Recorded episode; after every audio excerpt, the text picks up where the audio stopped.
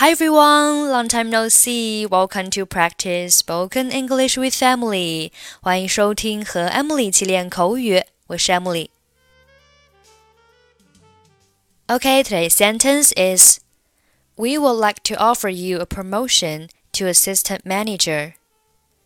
We would like to offer you a promotion to assistant manager. We would like to offer you a promotion to assistant manager. Offer, O F F E R，动词表示提供。Offer somebody something，意思是提供某人某物。Promotion, P R O M O T I O N，名词，表示提拔、晋升。比如说。 I was given a promotion after one year's working in this company. 我在这家公司工作一年后就升职了。Assistant manager 表示经理助理。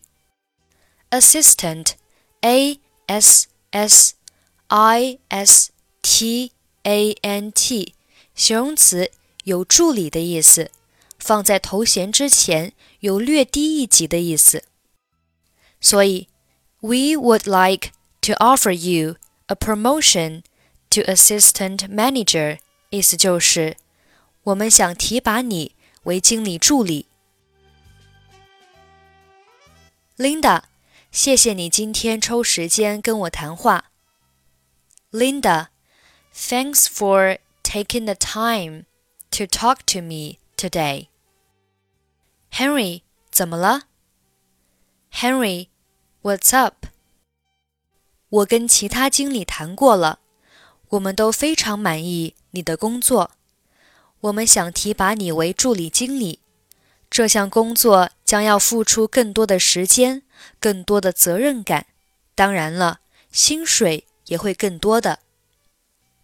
Well, I have been talking to the other managers and we are all very pleased with your work.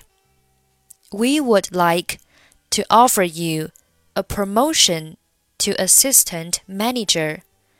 This job comes with more hours, more responsibility, and of course, a pay raise.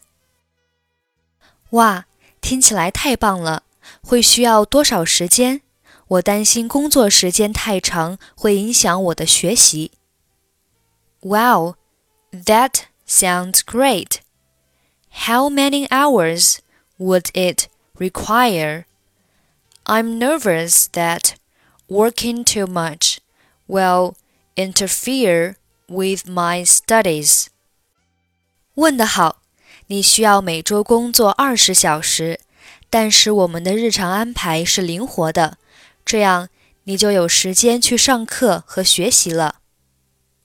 That's a good point. You would like to work about 20 hours a week, but we can be flexible with the schedule so that you have time to go to class and study. 听起来我应该可以胜任。that sounds like something I could do. Linda, thanks for taking the time to talk to me today. Henry, what's up? Well, I have been talking to the other managers and we are all very pleased with your work we would like to offer you a promotion to assistant manager. This job comes with more hours, more responsibility, and of course, a pay raise. Wow, that sounds great. How many hours would it require? I'm nervous that working too much will interfere with my studies. That's a good point. You would need to work about 20 hours a week, but we can be flexible with the schedule so that you have time to go to class and study. That sounds like something I could do. Okay, that's it for today. Thanks for listening. I'm Emily. I'll see you next time.